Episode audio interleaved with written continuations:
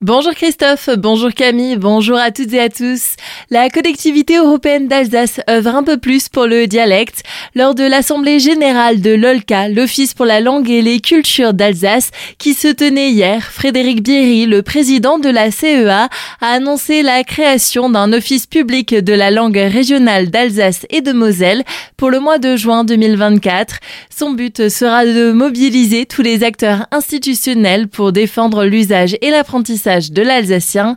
Par exemple, les panneaux d'entrée des communes vont pouvoir être davantage traduits en alsacien et la culture et le théâtre dialectal plus largement subventionnés. 2 millions d'euros seront investis par la collectivité.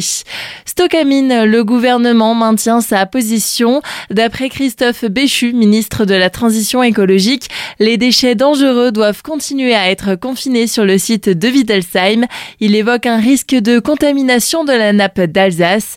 Une déclaration qui arrive une semaine après une nouvelle décision de justice qui suspend le stockage illimité des déchets.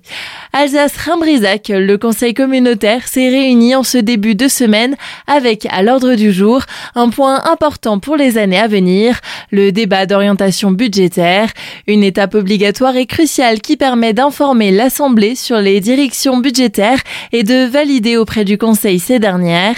Les précisions de Gérard Hugues, président de la communauté de communes Alsace-Rimbrisac. L'idée, c'est de peser le moins possible toutes les vicissitudes de nos budgets, notamment la fermeture de la centrale nucléaire de Festheim, sur nos populations.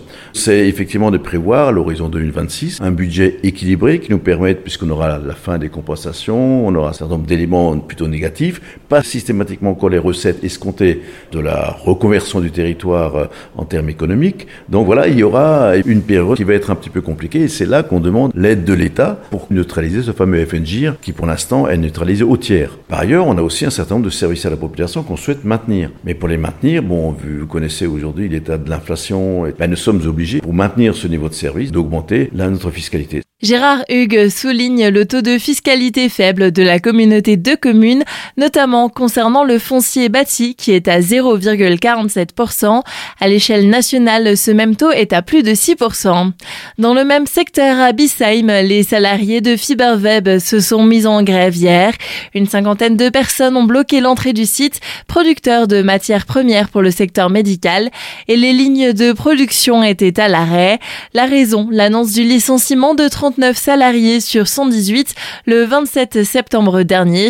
Les syndicats revendiquent de meilleures conditions de départ, le manque de projets, de visibilité ou encore l'avenir du site de Bissheim sont aussi une source d'inquiétude.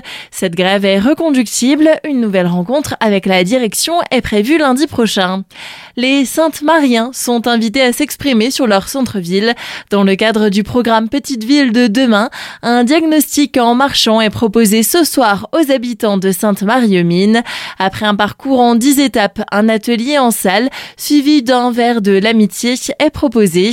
Le rendez-vous est donné à 18h à l'espace Roland Mercier. De plus en plus au cœur de l'actualité, le harcèlement fait parler, qu'il soit scolaire ou même cyber.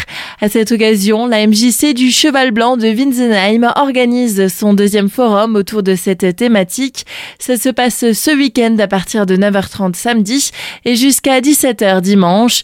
Virginie Hertel, responsable du pôle parentalité de la MJC, était au micro de Thibaut Kempf. Pendant ce week-end, on a souhaité vraiment élargir le panel, c'est-à-dire qu'il y aura des associations, des professionnels et aussi les jeunes. C'est quand même essentiel qu'ils soient là. C'est leur parole qui compte. Et ils vont être là, en fait, tous pour répondre aux questions, pour euh, montrer qu'il y a des solutions, qu'il y a des outils. Donc, il y aura une exposition euh, à partir du CM2. Les jeunes pourront venir la voir sans problème. Et les autres expositions, c'est effectivement les jeunes de l'espace animation Artus, les collégiens euh, du collège Jacques Prévert de Winsenheim et des classes de l'école primaire Dame Blanche. Donc c'est chouette parce qu'ils s'engagent et on va pouvoir enfin voir un petit peu ce qu'ils pensent. L'accès à ce forum est totalement libre.